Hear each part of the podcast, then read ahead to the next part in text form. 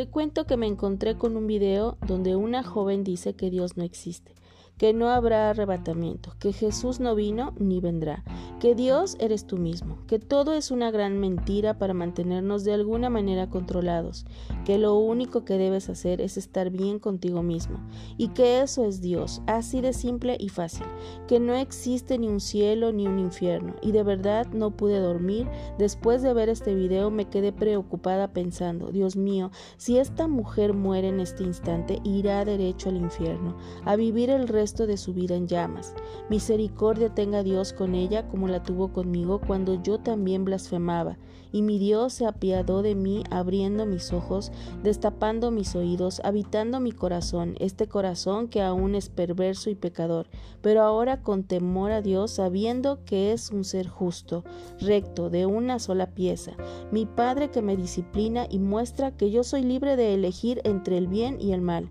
pero que Él sabiamente con su amor y misericordia me guía por el buen camino, por el único camino que es Cristo Jesús, quien vino al mundo a dar su vida por todos nosotros, que venció la muerte resucitando al tercer día, subió al cielo a reunirse con el Padre, dejando en nosotros al hermoso Espíritu Santo, y que vendrá de nuevo a recuperar su heredad.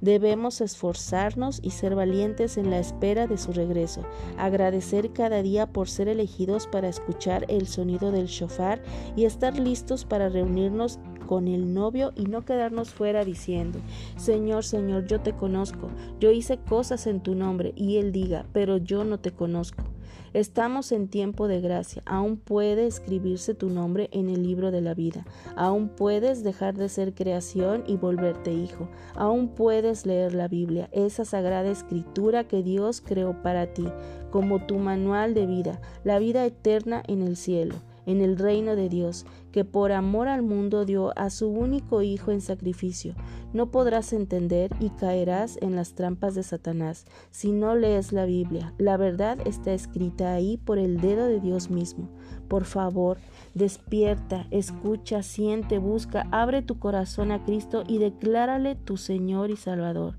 No se aparte de ti el libro de la verdad, donde tendrás una relación con Dios. Encontrarás las respuestas, amor, paz, gracia, sabiduría, y en donde amarás al Señor tu Dios con todo tu corazón, mente y alma por sobre todas las cosas. Agradecerás eternamente la vida de Cristo, su amor, su misericordia, conocerás la importancia del Espíritu Santo habitando en tu corazón, y estarás listo para el arrebatamiento o el despertar de la muerte para una vida eterna en la que solo Dios nuestro amado Padre nos puede dar. Te comparto este versículo de la Biblia que es Josué 1, 8 y 9. Nunca se apartará de tu boca este libro de la ley, sino que de día y de noche meditarás en él, para que guardes y hagas conforme a todo lo que en él está escrito, porque entonces harás prosperar tu camino y todo te saldrá bien. Mira que te mando que te esfuerces y seas valiente, no temas ni desmayes, porque Jehová tu Dios estará contigo en donde quiera que vayas.